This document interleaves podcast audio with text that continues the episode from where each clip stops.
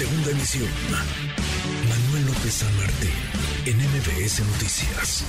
Agradezco estos minutos a Mario Delgado. Mario, qué gusto, ¿cómo estás?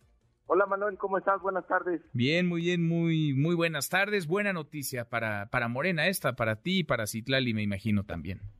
Sí, buena noticia porque nos da estabilidad, Manuel, el cambiar dirigencia en medio del proceso de selección de candidato a través de encuestas, pues era a todas luces inconveniente. Fue la valoración que hizo el Congreso Nacional y por eso se votó eh, por parte de ellos que nos quedáramos a conducir el proceso del 2024 y era pues un despropósito de la magistrada que pretendía darle este golpe a Morena, pues que no se respetara la decisión de un Congreso Nacional integrada por 3.000 congresistas que fueron electos, Manuel, con la participación de dos millones y medio de militantes en julio pasado.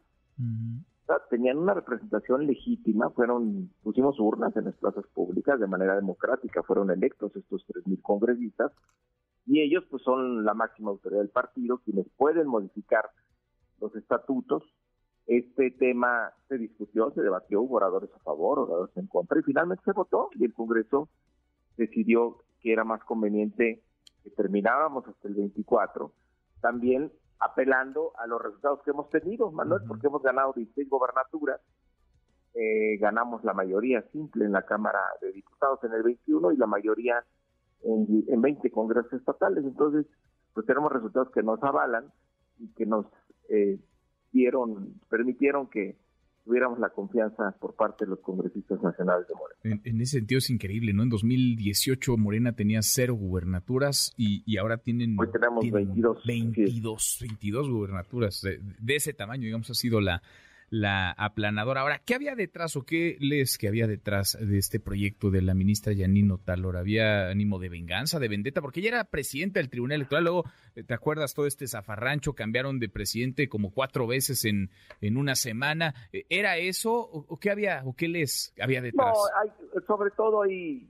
desestabilizar al movimiento, meterlos en un proceso de renovación en medio de la sucesión presidencial, pues evidentemente es eh, un factor de, inestabilidad que, no esperábamos, no, calculábamos. Pero mira, de, cualquier forma, si, si lo hubieran, si hubieran dado este golpe, la gran diferencia ahora de Morena es que es un partido organizado, institucionalizado, no nos hubieran desestabilizado. Si, si querían eh, meter ruido, pues de todos modos no lo iban a lograr, porque pues ya tenemos unos estatutos que ahora sí nos permiten eh, organizarnos. Ya son estatutos para un partido de millones como lo que somos.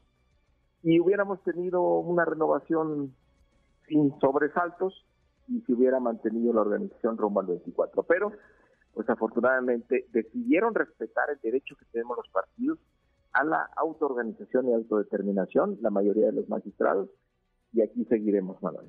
Bueno, seguirán entonces, se quedan hasta 2024. Déjame meterme, Mario. Estoy platicando con Mario Delgado, presidente nacional de Morena, en el terreno electoral. Hoy es el primer debate en el Estado de México, primer debate entre dos candidatas a la, a la gubernatura. Eh, mucho se especulaba y se decía, ¿va a ir o no va a ir Delfina Gómez? ¿Va a ir la candidata de Morena PT, Partido Verde, a este primer encuentro, este primer debate? Siempre hemos dicho que íbamos a ir. Se planteó ahí una fecha eh, diferente y los eh, se estaba pactando apenas la fecha y salieron los de enfrente a decir que eh, no queríamos ir y no sé cuántas cosas, como siempre, eh, la mentira, pero no, a ver, la maestra tiene una preparación de años, imagínate, fue presidenta municipal de Texcoco, diputada federal, candidata a la gobernatura y con un resultado todavía muy cuestionable años después, en el 2017. Luego ganó la senaduría, fue delegada del bienestar, llevó las becas para los niños, las niñas, los jóvenes del Estado de México, las pensiones para los adultos mayores, los apoyos para personas con discapacidad. Ella fue la primera secretaria de Educación maestra en la historia de nuestro país. Eh, basificó a más de 650 mil maestros ahí, no solo en el Estado de México, en todo el país. Y arregló las escuelas del Estado con el programa de Escuelas Nuestra. Entonces, imagínate si no está preparada para un debate como el de hoy, pues donde prácticamente se va a plantear o sigue eh, la continuidad de los malos gobiernos o la gente dice por un cambio que nos lleve a una transformación. Eh, ¿Estás viendo un día de campo en el, en el Estado de México? Porque uno se asoma a las encuestas y está muy arriba del Gómez. Nos tomamos las cosas en serio, sabemos que tenemos una ventaja importante, sabemos la voluntad que tiene la gente de que ya por fin se vaya el PRI junto con el PAN, pero no nos confiamos, sabemos a lo que nos estamos enfrentando, sabemos a quiénes tenemos eh, como adversarios y lo que han hecho a lo largo de la historia para mantenerse en el poder. Mm. Entonces no, no nos vamos a confiar. Bueno, y sobre 2024, porque hay quienes piden renuncias ya, que se defina el método, los tiempos. ¿Cómo, está la cosa? a ver, este, Manuel, de repente se me aceleran, pero pues, para llegar al 24 hay que pasar por el 23. Entonces el partido tiene sus tiempos y sus prioridades. Entiendo que puede ser muy legítimo la aspiración de cada uno de los aspirantes, de los de las corcholatas, como le dicen, que a mí no me gusta, pero eh, pues primero tenemos que ganar el Estado de México y Coahuila. Y una vez que pase esta elección, nos vamos a sentar con ellos, vamos a definir ya los tiempos eh, definitivos de cuándo vamos a hacer las encuestas, la metodología, cómo la vamos a hacer, eh, en fin, los términos de la convocatoria, porque vamos a privilegiar el diálogo y la unidad. Lo que más nos importa es que salgamos unidos de este proceso.